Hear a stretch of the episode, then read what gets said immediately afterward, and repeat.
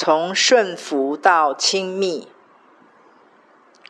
不要排拒讨论比较严肃认真的话题啊！只要言之有物，它也是美味一道哦。现在的人常常因为怕尴尬、怕冲突，也怕自己会被别人排斥，被别人当作怪咖，所以都会刻意的避开比较严肃的话题，结果也一并把深度给拒绝掉了，真的很可惜。你问我要如何知道神要我顺服呢？如何知道自己是否顺服神呢？我个人认为，把顺服这个议题单独拿出来讨论讨论并不恰当，因为它和它的最佳拍档，就是舍己委身的爱，一定要出双入对，同进同出，才会绽放出合乎中道的耀眼光芒哦。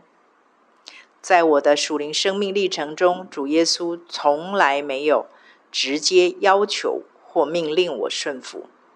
反倒都是在一些人生历练中、历程中，因着被他细腻又周全的爱所感动，而自愿的、主动的想要，并且渴望顺服他和他所安排的一切人事物。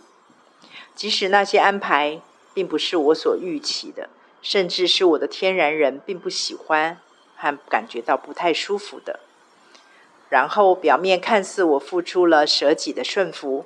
其实后来我才发现，是他借着我回应他的爱而自发的顺服，辟出了一条一条一条的新路，都是我眼未曾见、耳未曾听、心也未曾想过的。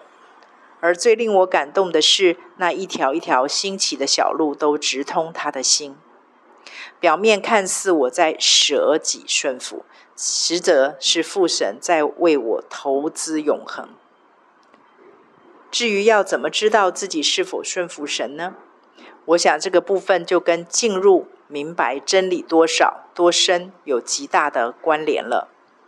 约翰福音六章十三节告诉我们：只等真理的圣灵来了，他要引导你们明白。原文是进入一切的真理，因为他不是凭自己说的。乃是把他所听见的都说出来，并要把他将来的事告诉你们。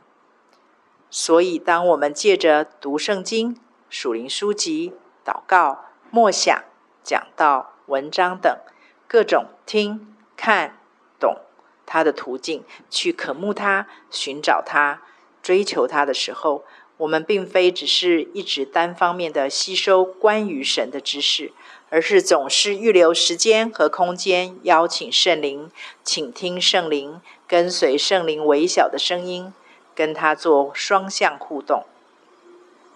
既然圣经上一再描述圣灵是微小的声音，又如鸽子一般容易飞走，我们就要更专注、更安静，才能听得到圣灵的声音。久而久之，也才能累积听得懂圣灵的声音哦。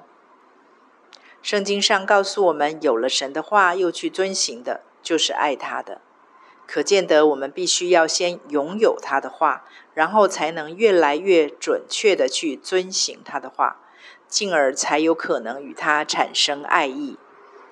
有蛮多的基督徒认为，只要认真读圣经，就是有了神的话。